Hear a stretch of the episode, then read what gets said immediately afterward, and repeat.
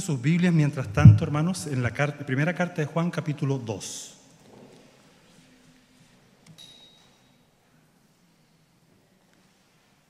Primera carta de Juan capítulo 2.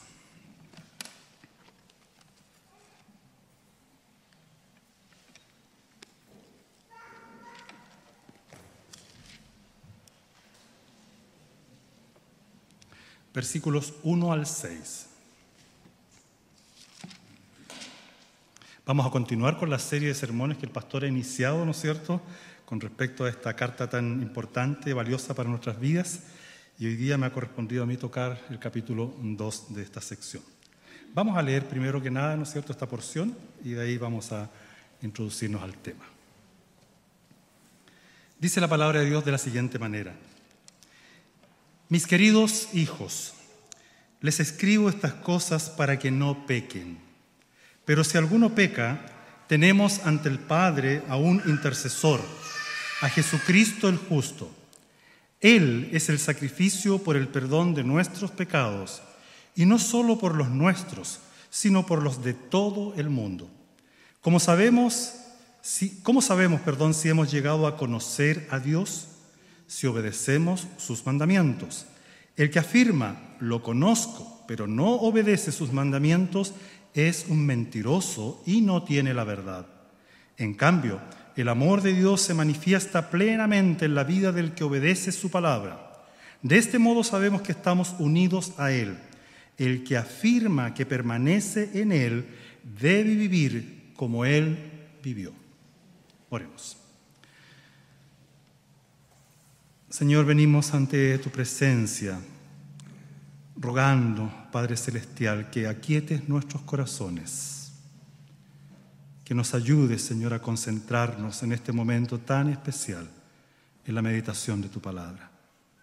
Señor, quita de nosotros cualquier cosa que interfiera, el poder escuchar tu voz con claridad, el poder aplicar tu palabra a nuestras vidas sin impedimento. Señor, gracias por tu misericordia. Gracias, Señor, por tu gracia infinita. Gracias por tu amor inagotable hacia nuestras vidas, que nos permites presentarnos con libertad ante tu presencia y rogar que nos ayudes en este momento. Gracias, mi Dios. Oramos a ti en el nombre de Jesús. Amén.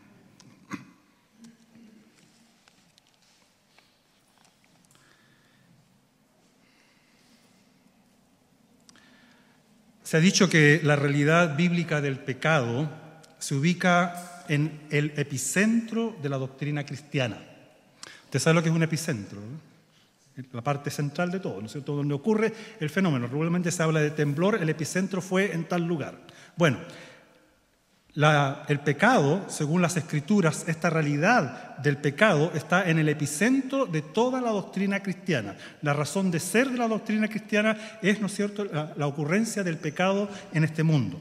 Por lo tanto, comprender esta doctrina es clave en la conmovisión cristiana, en la forma de ver el mundo.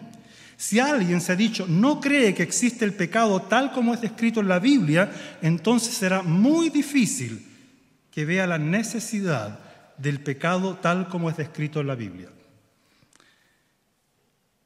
Y no solamente eso, cualquier persona que no entienda lo que significa el pecado va a ver muy difícil la necesidad de una ley moral de Dios, va a ver muy difícil la necesidad de la sabiduría de las escrituras, va a ser imposible para él depender de Dios, de su gracia que nos rescata por medio de Cristo, va a ser muy difícil que valorice la iglesia y por lo sobre todo no va a tener ninguna esperanza de vida futura.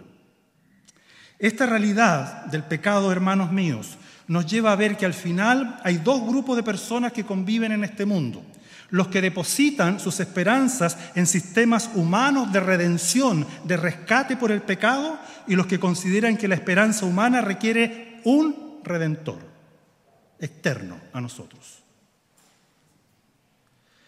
Pero la pregunta que uno se hace, ¿y qué es el pecado? Como les pregunté a los niños, ¿qué es el pecado?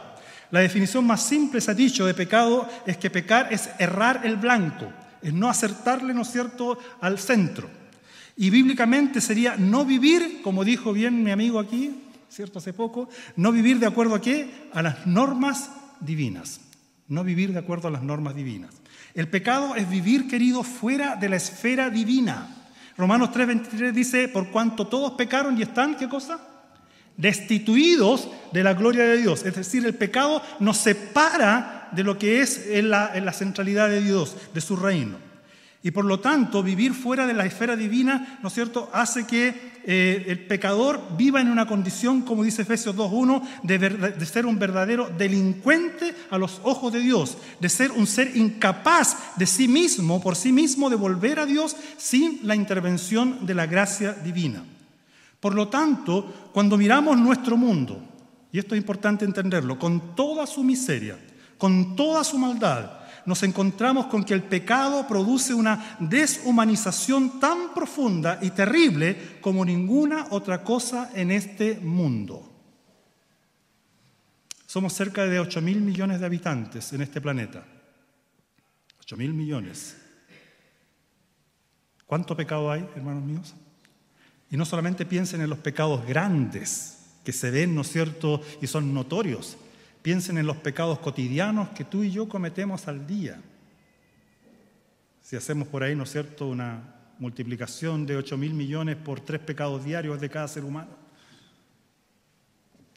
El peso del pecado es enorme, abismal, inconcebible para nosotros.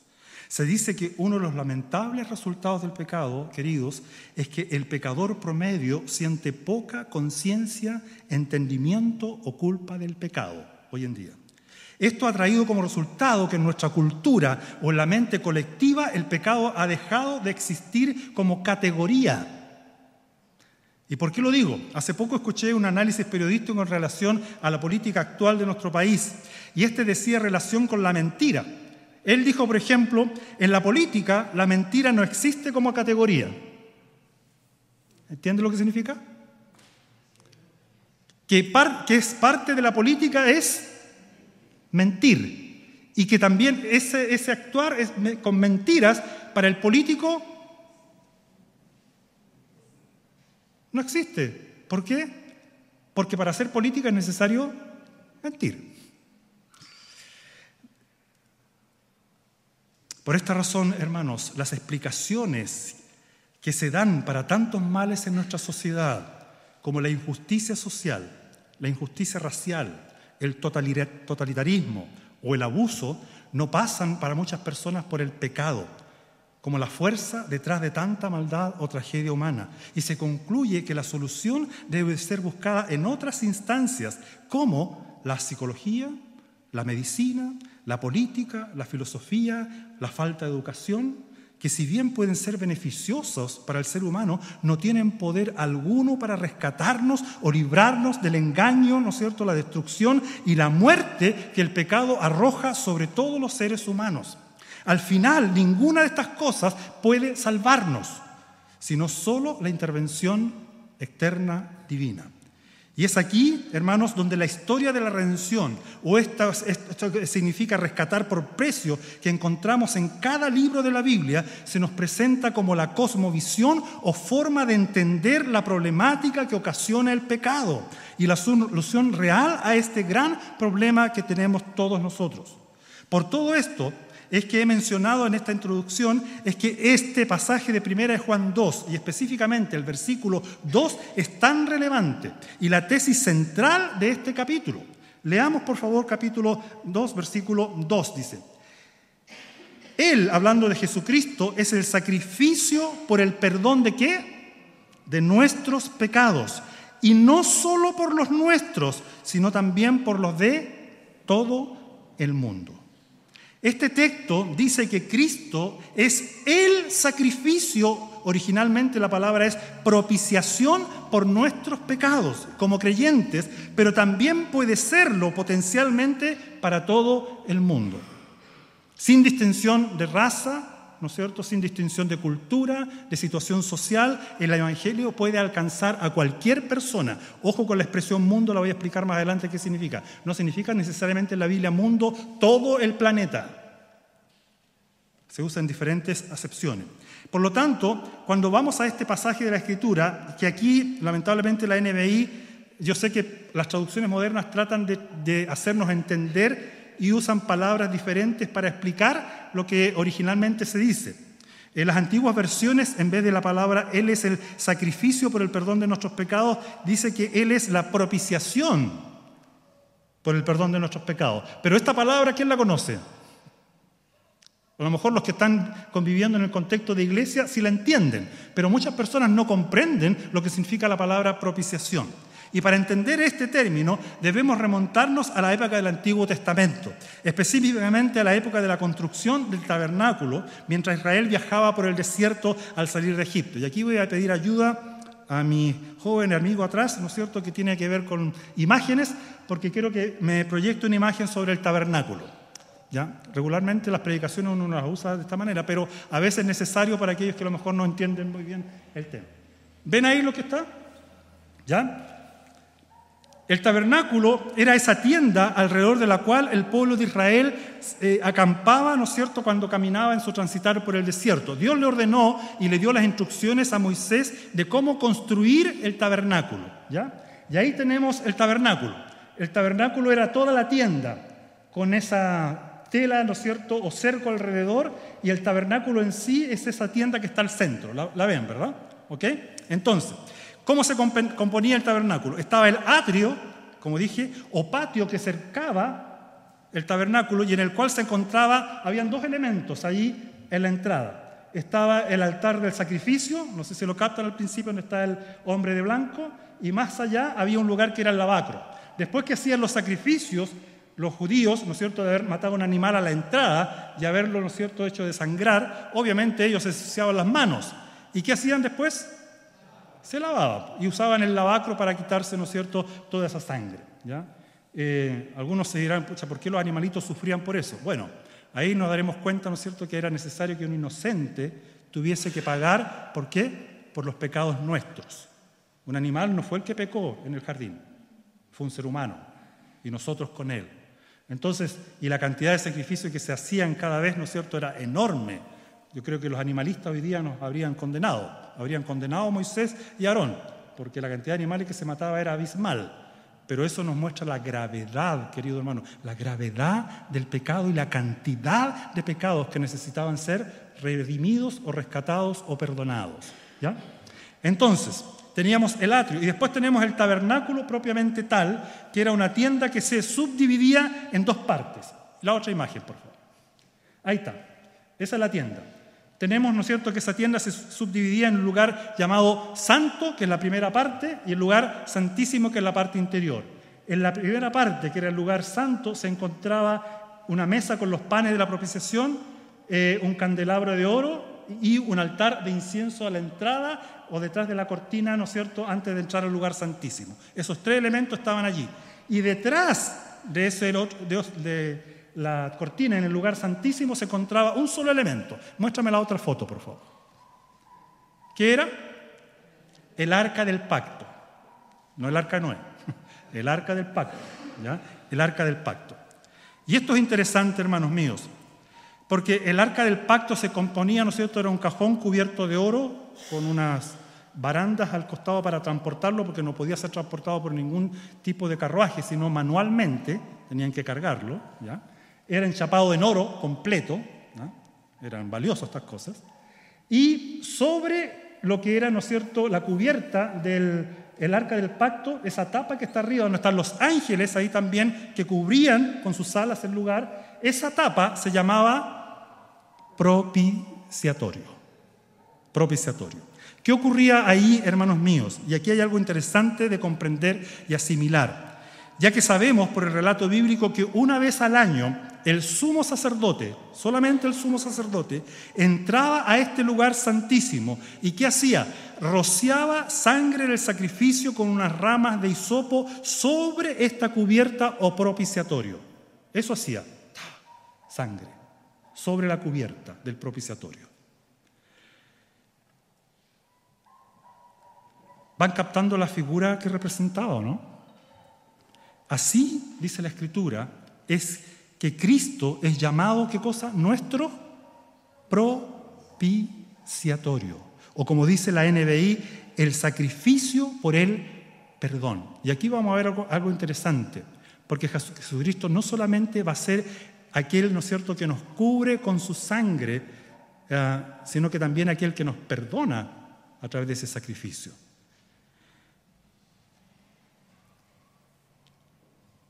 Habiendo esclarecido esto, el significado de la palabra propiciatorio y la problemática del pecado, como hemos visto, como una realidad innegable según las Escrituras, quisiera ahora desglosar esta porción de 1 de Juan 2 de la siguiente manera. Primero, lo primero que quiero que veamos.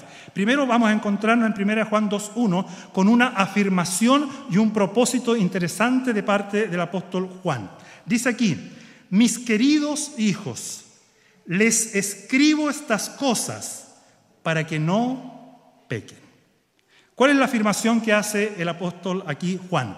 En primer lugar, ¿no es cierto? Aquí nos encontramos con la tesis central o propósito de esta porción de 1 de Juan 2, la cual se extiende desde el versículo 1, como dije, pero hasta el versículo 17. Y el propósito central es decirle a los creyentes a quienes dirige esta carta que no pequen o no hagan, y esto voy a explicarlo mejor, no hagan del pecado una costumbre o estilo de vida que afecte todo su ser. Porque hay alguien que no peque. ¿Hay alguien aquí que no haya pecado? No. Por esa razón el, hermano Marco nos llevó a qué, el presbítero Marco, a hacer un momento de confesión. Porque todos los días hemos pecado de alguna u otra manera. Y Juan está diciendo aquí que si leemos esto así, fuera de contexto, uno podría pensar, eh, estas cosas les escribo para que no pequen. Eh, pero Juan, esa no es mi realidad, ¿no es cierto? Eh, no es mi... No es así como yo soy. ¿Cómo lo hago entonces? ¿Ya? Pero aquí está diciendo esto, no hagan del pecado una costumbre. Y para lograr su propósito, Juan les dice algo interesante. Estas cosas os, ¿qué dice? Escribo, para que no pequen. Queridos, ¿y esto qué significa? Estas cosas les escribo. La base fundamental o el fundamento para evitar pecar está dado por medio del verdadero conocimiento que emana de las escrituras.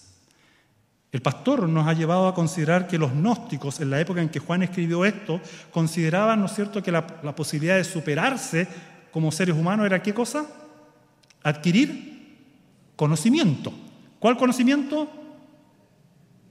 Cualquier conocimiento. Lo importante era saber cosas, ¿no es cierto? Era estar por sobre la media de los demás porque esto nos permitía acercarnos a la divinidad. Cuanto más conocimiento tú adquirías, más cerca de la divinidad estabas.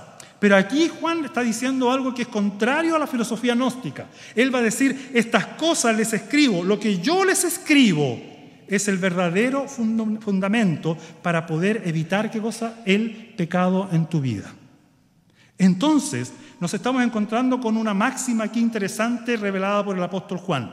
Y que el salmista en el Salmo 119, versículo 11, lo ratifica de la siguiente manera. En mi corazón atesoro tus dichos para no pecar contra ti. ¿Van captando?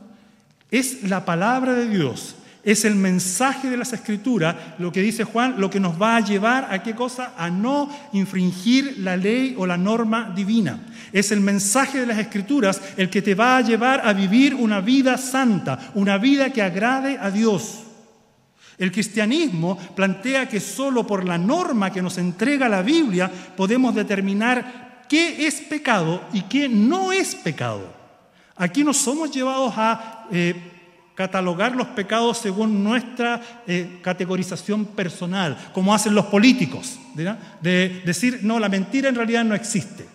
La mentira es un instrumento válido para qué? Para hacer política. La mentira es un instrumento válido para captar al ciudadano promedio, para hacerle creer que nosotros vamos a llegar a cierto destino, aunque al final todas las promesas que se hacen se cumple el 10% si es que se cumple.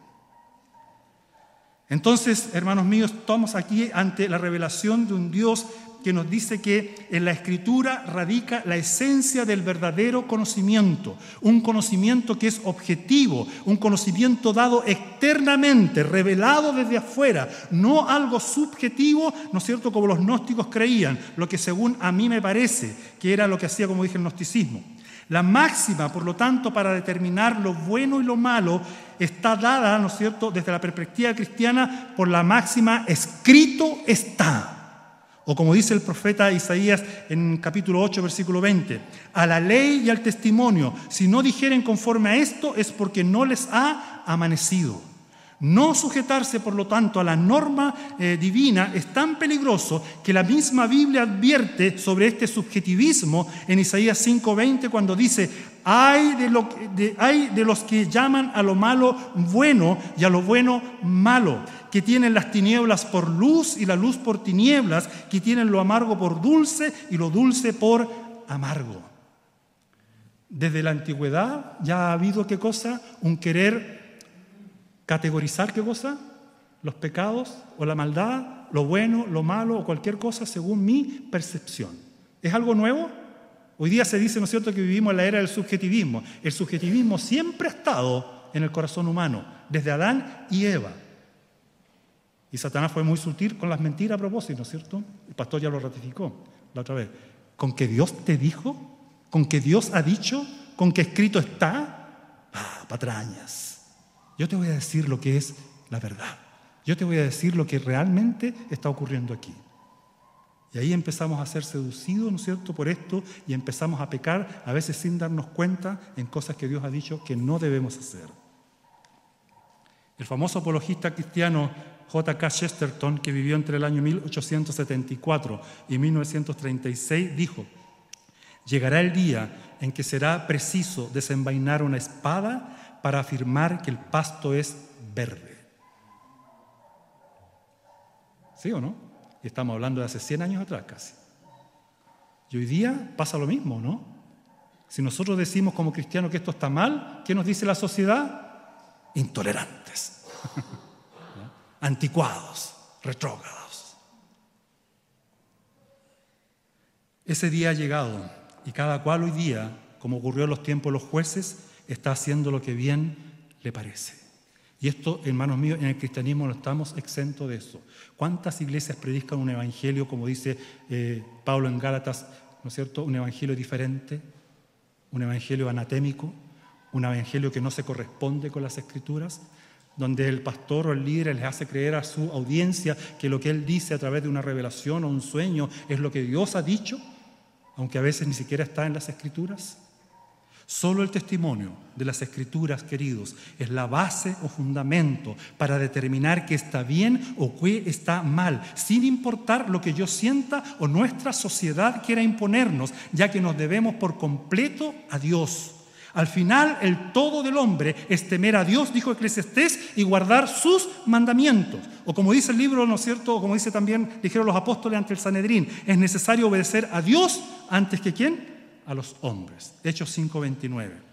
Entonces, tenemos claro que lo que Juan está diciendo aquí, queridos hijos, les escribo estas cosas, tiene que ver con la enseñanza general de la Biblia, ¿lo captan? ¿Lo entienden de esa manera? Tenemos entendimiento de que es el testimonio de las escrituras la que nos llevan a poder decir lo que Juan más adelante va a decir, estas cosas les escribo para qué? Para que no pequen para que no pequen.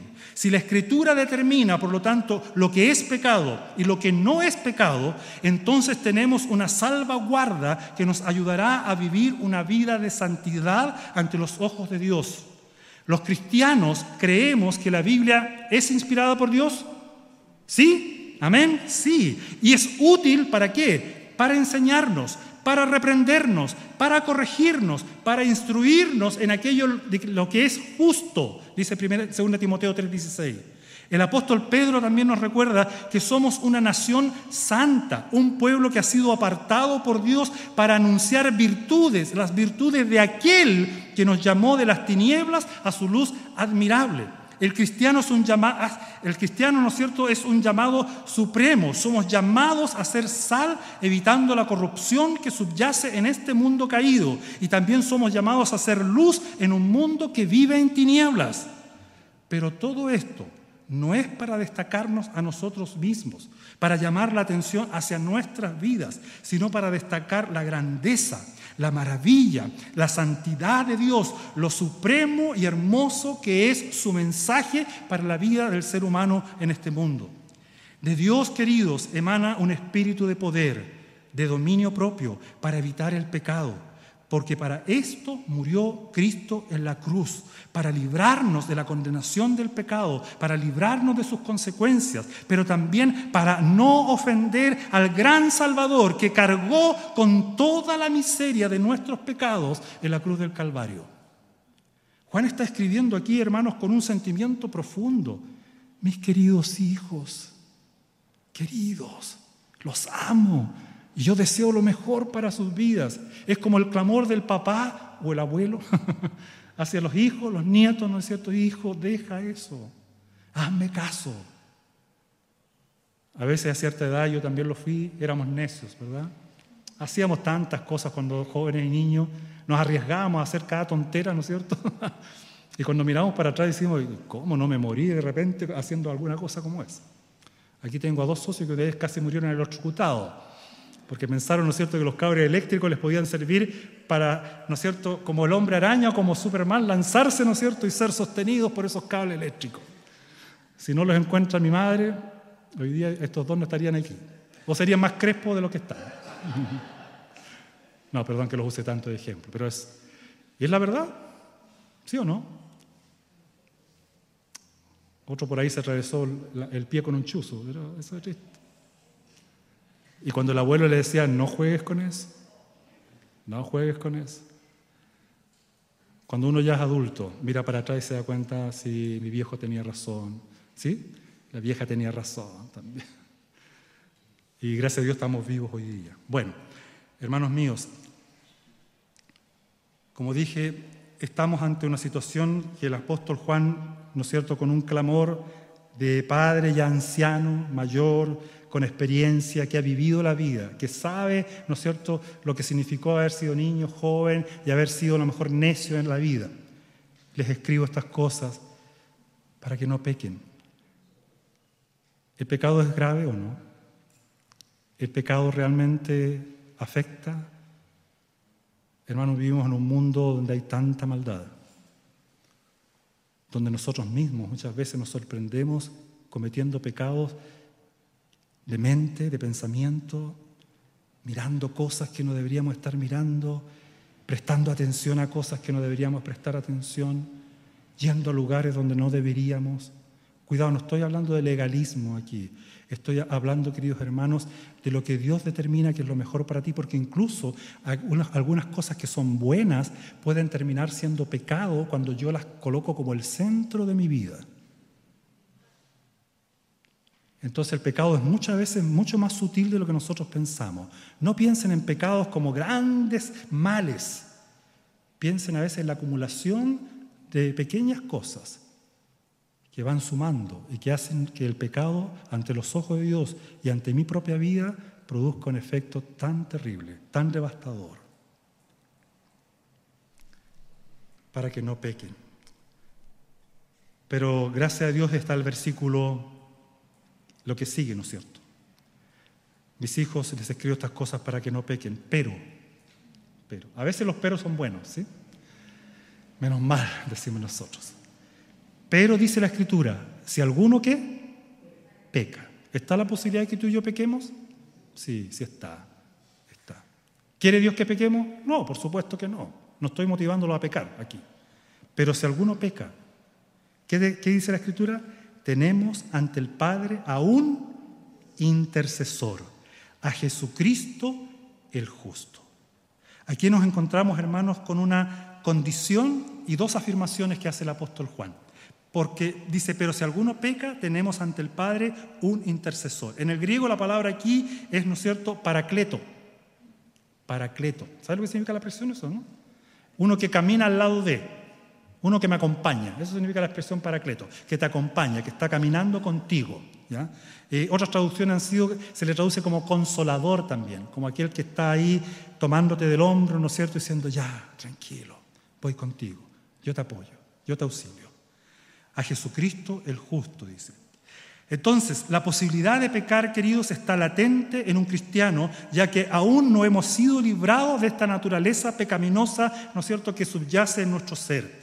De hecho, lo que Jesucristo hizo en la cruz, en palabra del apóstol Pablo en Romanos 5.1, eh, es que la escritura dice, justificados pues por la fe, tenemos paz para con quién? por Dios. Hemos sido justificados. La palabra justificado es que Dios nos declaró judicialmente justos ante el Padre por medio de Jesucristo. Y ser declarado justo no significa ser hechos justos. Es una gran distinción en, el ámbito judicial. Ser declarado decir, yo te declaro justo, aunque sé que no lo eres. ¿Me captan?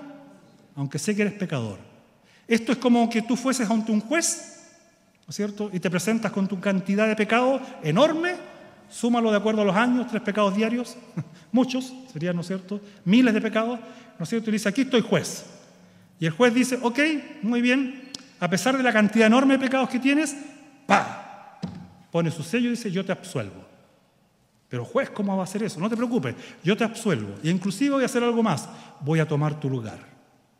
Y voy a hacer que a mí me condenen. Y yo voy a pagar por ti en la cárcel. ¿Alguna vez, ¿Alguna vez han encontrado con un juez que haga eso? ¿no? que yo sepa, no, no existe tal. Lo que debemos entender, hermanos, por esta frase es que el pecado que aún nos acosa, aunque ya no reina sobre nuestras vidas, ni nos condena, porque Cristo realizó una obra permanente de mediación ante Dios, sin embargo, aún está latente, constantemente acosando nuestras vidas. Por esto el texto continúa diciéndonos que Jesucristo cumple una doble y necesaria función en favor de los suyos y que nos recuerda que nuestras buenas obras no pueden realizar este papel de justificarnos ante Dios. Yo no puedo decir, hoy día pequé y Señor, mañana me voy a portar bien, así que ahí compensamos. Porque mañana, ¿qué va a pasar? Voy a volver a pecar y tal vez peor. Dice la Escritura, tenemos sin embargo un, intercesor, un paracletos. Jesucristo, dice la Escritura, es nuestro abogado defensor, el único que puede interceder y mediar cuando pedimos perdón por nuestros pecados. No hay otro. No existen otros seres bajo el cielo que puedan cumplir con esta misión porque solo Jesucristo es 100% Dios, 100% hombre y a quien Dios Padre designó como tal, como el mediador entre Dios y nosotros. El mismo, dice la Escritura más adelante, el versículo 2, no solamente Él es el intercesor, Él es también el sacrificio por el perdón. De aquí viene la palabra propiciatorio que ya les expliqué qué significaba. Jesucristo no solo es nuestro abogado que nos defiende ante el Padre por todos nuestros pecados, sino también el que se sacrificó por ellos, como este juez que ocupa tu lugar, ¿no es cierto?, cuando tú vienes con tus pecados o tus faltas. Hubo uno que vino a este mundo, que tomó tu lugar, que tomó mi lugar, que murió en una cruz y que murió por qué? Por nuestros pecados. Este alcance salvífico, hermanos, es específico para los creyentes, dice Juan aquí, pero también tiene un alcance geográfico o mundial, es decir, no está limitado a una etnia, ¿no es cierto?, en particular de este mundo. No es una referencia a una salvación universal incondicional como algunos predican. Algunos dicen, mira, Cristo vino a morir por todo el mundo, así que si tú quieres seguirlo bien y si no lo sigues, no importa porque al final igual te vas a salvar. ¿Qué piensan? ¿Les parece razonable, lógico? ¿No es cierto? Si fuera así, no sería necesario creer, no sería necesario seguir a Jesús, ya que al final todos seríamos salvos por igual. Estaríamos aquí, ¿qué cosa haciendo? Perdiendo el tiempo.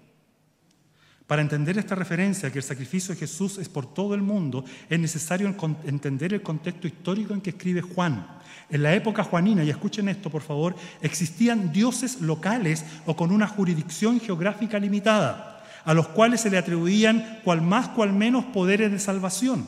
Por ejemplo, estaban los dioses de las montañas, estaban los dioses del mar, estaban los dioses de la guerra, estaban los dioses de la luna, estaban los dioses de la tierra, cualquier dios, el que a ti te gustara.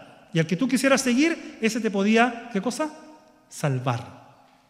Es contra esta mentalidad que Juan afirma que la eficacia del sacrificio de Cristo es válido en todas partes para todas las personas de cualquier lugar, ¿no es cierto?, en este mundo, si solo creen en quién? En Jesús. Saben, hermanos, esto me hace pensar que es maravilloso saber que el Evangelio no tiene limitaciones de fronteras, ni raciales o étnicas o culturales. Por lo tanto, no existe otra forma de expiación posible fuera de Jesucristo. Así como estos dioses eran limitados para salvar a un grupo de personas, Jesucristo, ¿qué puede hacer? Es ilimitado en su capacidad de salvar a quien Él quiere. Y por eso es que hablamos, ¿no es cierto?, en este caso, de esto tan importante como es, ¿no es cierto?, qué cosa, una condición y dos afirmaciones. La condición es, somos pecadores, pero tenemos dos afirmaciones del apóstol Juan. Tenemos un paracleto por si hemos pecado y tenemos el mismo sacrificio de Jesucristo que nos limpia de toda nuestra maldad. Y por último, hermanos, quiero mencionar tres rasgos distintivos de un hijo de Dios. Primera Juan 2, 3 al 6. ¿Cómo sabemos si hemos llegado a conocer a Dios? Es la pregunta que va a hacer Juan ahora. ¿Cómo sabemos o cómo podemos entender o saber si yo mismo soy un hijo de Dios o si el que está a mi lado es un hijo, un hijo de Dios también, es tu hermano? Y aquí Juan amplía lo que viene diciendo en Juan, ¿no es cierto?, el versículo 1, cuando dijo, estas cosas les escribo para que ustedes sepan cosas. Ahora les digo, les sigo escribiendo para que ustedes sepan quiénes son o cuáles son los rasgos distintivos de un hijo de Dios. Y en primer lugar, ¿qué es el, rasgo distintivo de un hijo de Dios? ¿Cómo sabemos si hemos llegado a conocer a Dios? Primero, ¿cuál es? Si obedecemos sus mandamientos. Antes, en el capítulo 1, versículo 9, Juan había dicho lo siguiente. Si confesamos nuestros pecados, Dios, que es fiel y justo, nos los perdonará y nos limpiará de toda maldad. Nos indicó aquí, en este, en este rasgo de la confesión, que este es un rasgo distintivo de uno que tiene comunión con Dios. ¿Cómo sé que tengo comunión con Dios? Cuando confieso mis pecados. O sea, conocer a Dios es tener comunión con Dios. Debemos entender, por lo tanto, por este texto y por todo el contexto de la Biblia, que Dios desea tener una comunión íntima con sus hijos y viceversa, nosotros también deberíamos tenerla o querer tenerla.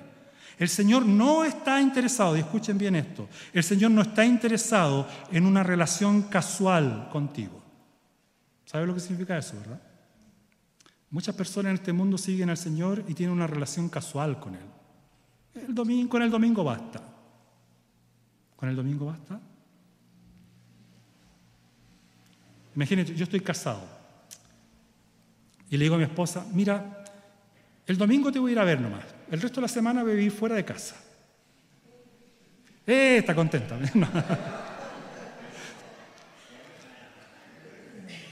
Sí, a veces puede ser.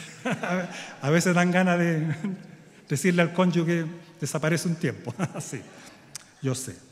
Gracias a Dios que no ocurre aunque en este mundo ocurre muy seguido, ¿o no? Maridos que desaparecen y llegan después de varios días, como si nada, y quieren estar junto con su esposa otra vez. ¿Se pueden imaginar un matrimonio así o no? O en el altar el pastor le dice, muy bien, yo los caso, así que una vez a la semana pueden estar juntos, el resto de la semana hagan lo que quieran. Hermanos, ¿nos parece gracioso? ¿Y qué les parece en el contexto de la Biblia pensar como pensamos a veces? Señor, con una vez a la semana basta. Una relación casual. ¿Para qué tanto compromiso? ¿Para qué tanto fanatismo? Dicen la gente afuera en el mundo. El Señor no está interesado en una relación casual, en una relación que carezca de significado, sino Él está interesado en que le conozcamos íntimamente por contraste, como nos dice el versículo 4, decir que conocemos a Dios, pero no obedecemos sus mandamientos, la Biblia dice que nos transforma en qué? Mentiroso. Somos una afrenta a la verdad cuando no eh, tenemos una relación íntima y diaria con Dios. No juegues, querido. Dios no puede ser burlado. Todo lo que tú siembras, eso cosechas. Si piensas que puedes vivir en una relación casual con Dios, sin mucho compromiso, y después venir como si lloviese a la iglesia, eres un mentiroso. Y no lo digo yo, lo dice la Escritura. En segundo lugar, otro rasgo distintivo. Versículo 5 dice, en cambio, en cambio, si yo conozco a Dios, dice aquí, en cambio, el que conoce a Dios, en el que conoce a Dios, el amor de Dios se manifiesta, que dice, plenamente en la vida de quién? Del que obedece su palabra. Esta obediencia, querido, dice Juan, produce una unidad indivisible con Dios y es la manifestación de que soy un verdadero hijo de Dios, porque vivo en amor. Y más adelante vamos a ver otros pasajes, la escritura dice, si yo digo que amo a Dios pero aborrezco a mi hermano, ¿qué es lo que soy? Un mentiroso. Hermanos, el amor pleno significa que yo amo a Dios, pero también amo a mi prójimo. No existe esta dualidad o ambivalencia, ¿no es cierto? O discordancia entre decir, Señor, yo te amo a ti, pero a mi hermano, ¡ah! aprieto los dientes. Algo pasa entonces, hay un problema. Eres un mentiroso. Y la tercera característica, el que conoce a Dios, dice el versículo 6, ¿qué más? El que afirma que permanece en Él debe vivir como Él vivió. Otras traducciones dicen, debe andar como Él anduvo. Seguir e imitar el caminar de su maestro. Estos dos gemelos que están aquí, yo siempre lo he contado, cuando eran chiquititos, como tres años tenían, y empezaron a caminar, de lo típico que hacen los papás, ¿no es? Uno camina así. ¿Sí? Igual, las manitas atrásito y caminar. Hoy día ya no me imitan tanto, pero bueno. Hoy día tiene su propio caminar, su estilo de vida. Espero que sea para el Señor, sí. El que conoce a Dios debe vivir como Él vivió. ¿Cómo vivió el Señor? Escrito está. Escrito está. Nos somos dados, ¿no es cierto?, a pensar en vivir el cristianismo al, estilo Frank Sinatra, a my way, a mi manera. No, somos llevados a vivir a la manera de Dios a caminar como Dios caminó, a, hacer lo que Jesús hizo, a hablar lo que Jesús habló, ¿no es cierto? A vivir una vida apartada para Dios. Concluyo con lo siguiente. Hermanos, esta sección de Primera de Juan es un clamor y una exhortación de un Juan ya anciano, que con ternura se dirige a sus hijos creyentes de la época, pero que también nos incluye a nosotros en este siglo a evitar que con la ayuda de aquel que es el único que puede conducirnos por su mediación y sacrificio a no pecar o hacer del pecado una conducta que desacredite la obra de salvación que Cristo realizó en la cruz. Pero también es un mensaje que nos ayuda a no hundirnos en las consecuencias nefastas del pecado.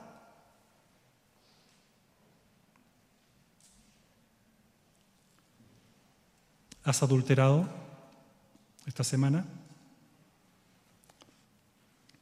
Y no me refiero solamente a la relación física con otra persona. En tu mente, Jesucristo dijo, el que piensa en otra mujer para codiciarla, ya adulteró. ¿Has mentido esta semana? Te apuesto que ahora muchas de las canciones que cantamos fueron mentiras. Porque se fijaron lo que cantaron, ¿verdad? A veces, a veces yo me callo un rato y medito lo que estoy cantando.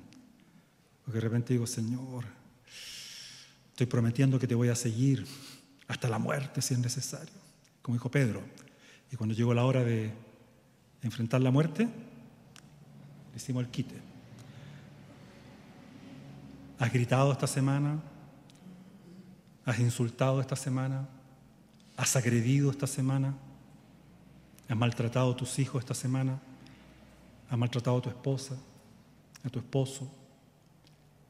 ¿Has robado en tu trabajo? Pastor, pero si usted le está predicando a cristianos aquí, somos todos creyentes. Bueno, Juan también. Juan también. Y Pablo también. Cuando dijo, el que roba, le dijo a la iglesia en Éfeso, no robe más. Ah, habían ladrones en la iglesia. El que mienta no mienta más. Había mentirosos en la iglesia. Paul Tripp dice lo siguiente, si hemos de buscar y celebrar la gracia rescatadora, perdonadora, transformadora y liberadora de Dios por medio de su Hijo Jesús, tenemos que abandonar cualquier esperanza en nuestra propia capacidad de derrotar el pecado. ¿Te has sentido fracasado ante el pecado en tu vida? No superar eso y decir, Señor, otra vez caí en lo mismo de nuevo. Volví a fracasar miserablemente otra vez en lo mismo. Le hemos dicho, Señor, ayúdame. O en el fondo de nuestro corazón hemos dicho, Señor, voy a tratar mañana, mañana sí voy a cambiar. Te, prometo que voy a ser una mejor mujer, una mejor, eh, mejor esposo o mejor hijo. Nos hemos realmente hemos entendido lo que significa que Jesucristo es tu paracleto, tu abogado. Estamos entendiendo que Jesucristo es tu sacrificio, aquel que pagó por tus pecados, los que te condenaban, pero que permanentemente intercede ante el Padre por los pecados presentes y futuros, porque sabía que ibas a seguir pecando. ¿Descansas realmente en la gracia permanente de Dios a través de Jesucristo? ¿Descansas en el perdón ilimitado del Señor? ¿Descansas en su misericordia cotidiana? Si no eres, no has entendido la magnitud de la obra de Cristo, vas a ser una persona que constantemente va a vivir con autoconmiseración. Pobrecito de mí. Pablo vivió en esa condición en un momento en Romanos cuando dijo, miserable de mí, dijo, ¿quién me va a librar de este cuerpo de muerte? Dijo. ¿Y qué dijo al final? Oh, miró hacia el cielo y dijo, gracias a Jesucristo, gracias por Jesucristo, que nos libra de qué? De este cuerpo de muerte. El martes conversaba con mi oico, ¿sabe lo que significa cuerpo de muerte, no? Una de las torturas que hacían los romanos en la antigüedad, pero que era terrible, queridos hermanos, terrible para condenar a alguien y que muriera lentamente era cargarle un cadáver en su espalda. Un cadáver que se iba pudriendo junto con el condenado hasta que lo mataba. ¿Entiendes cuando Pablo está diciendo, ¿quién me librará de este cuerpo de muerte? Esa imagen evocaba, ¿no es cierto?, lo terrible que es el pecado y cómo afecta la condición de nuestras vidas y cómo afecta al mundo entero que nos rodea. ¿Por qué hay tanta maldad, queridos hermanos? No es por falta de educación, no es por problemas, ¿no es cierto?, de infraestructura, no es un problema político, no es un problema económico. Basta con ese tipo, ¿no es cierto?, de soluciones banales. No estoy diciendo que no exista ese tipo de cosas. Lo que estoy diciendo es que eso no son la panacea, no son el salvador de nuestras vidas. No debemos confiar en eso como confiaban los gnósticos de la época en los dioses X para salvarlos. Tenemos un solo Dios, un solo Salvador, un solo mediador entre Dios y los hombres, Jesucristo, hombre, que murió en la cruz por tus pecados y por los míos y que nos llama hoy día, ven a mí, yo perdono todos tus pecados todos tus pecados. Descansa de una vez por todas en Él. Estas cosas les escribo. Esta es la predicación de hoy día para que no peques. Pero si has pecado, descansa en el Señor. Jesucristo es el sacrificio por el perdón de nuestros pecados. Si no es así, carece de sentido como que Jesucristo sea el medio exclusivo y poderoso que da solución a este mal que causa tanta tristeza a nuestras vidas en este mundo caído. Solo Él, solo Jesucristo. Él es el sacrificio, Él es la propiciación por nuestros pecados y por los de todo aquel que cree en este mundo. Amén.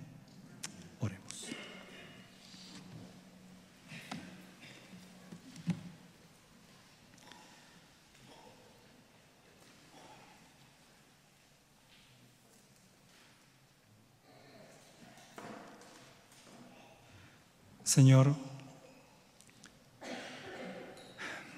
a veces somos tan simples en nuestra forma de pensar con respecto a ti y tu palabra.